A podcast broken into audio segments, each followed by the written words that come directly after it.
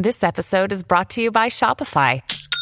Forget the frustration of picking commerce platforms when you switch your business to Shopify, the global commerce platform that supercharges your selling wherever you sell. With Shopify, you'll harness the same intuitive features, trusted apps, and powerful analytics used by the world's leading brands. Sign up today for your $1 per month trial period at shopify.com slash tech, all lowercase. That's shopify.com slash tech.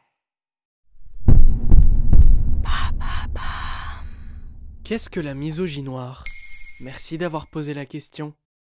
En juillet 2023, l'organisme britannique Glitch, qui lutte contre la haine en ligne, a publié un rapport, The Digital Misogynoir Report. Celui-ci s'appuie sur l'analyse d'un million de messages postés sur différents réseaux sociaux, et les résultats sont saisissants. 20% des contenus sont déshumanisants envers les femmes noires. Cette discrimination, à l'intersection du sexisme et du racisme, c'est cela qu'on appelle la misogynoire. Dans les messages analysés par Glitch, on trouve des moqueries, des stéréotypes et même des théories conspirationnistes dont ces femmes font l'objet.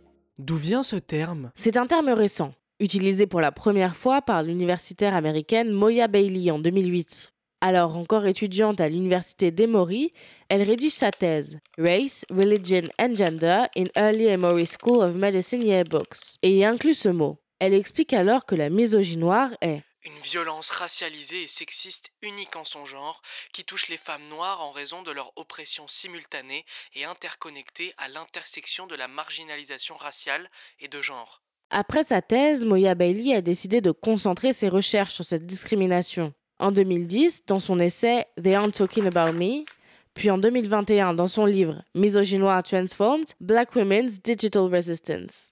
Elle décrit comment la misogynoire s'est infiltrée dans les espaces digitaux et culturels américains. Comment se manifeste la misogynoire Si l'on oublie les messages haineux purs et durs, il faut regarder du côté des stéréotypes et des archétypes que l'on nous sert dans les médias et les œuvres culturelles, et comment ceux-ci impactent la vie quotidienne des femmes noires. On retrouve souvent des figures comme la femme noire en colère, la femme noire hypersexualisée ou encore la femme noire forte, qui participent à discréditer les expériences individuelles et la capacité à exprimer ses émotions, par peur de se retrouver dans une case. C'est un procédé parfois insidieux, car ce côté femme forte, en apparence positif, fait que les femmes noires ne sont parfois pas prises au sérieux quand elles souffrent. C'est ce qui est notamment arrivé à la championne de tennis Serena Williams pendant son accouchement, durant lequel elle a failli perdre la vie, car le personnel médical refusait de prendre en compte ses plaintes.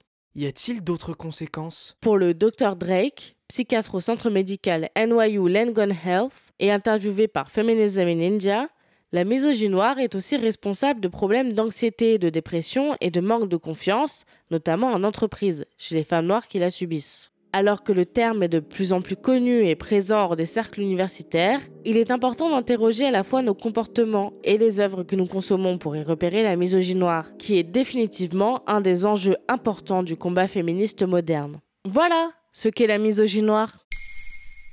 Maintenant, vous savez, un épisode écrit et réalisé par Mayel Diallo. Ce podcast est disponible sur toutes les plateformes audio. Et si cet épisode vous a plu, vous pouvez laisser des commentaires ou des étoiles sur vos applis de podcast préférés.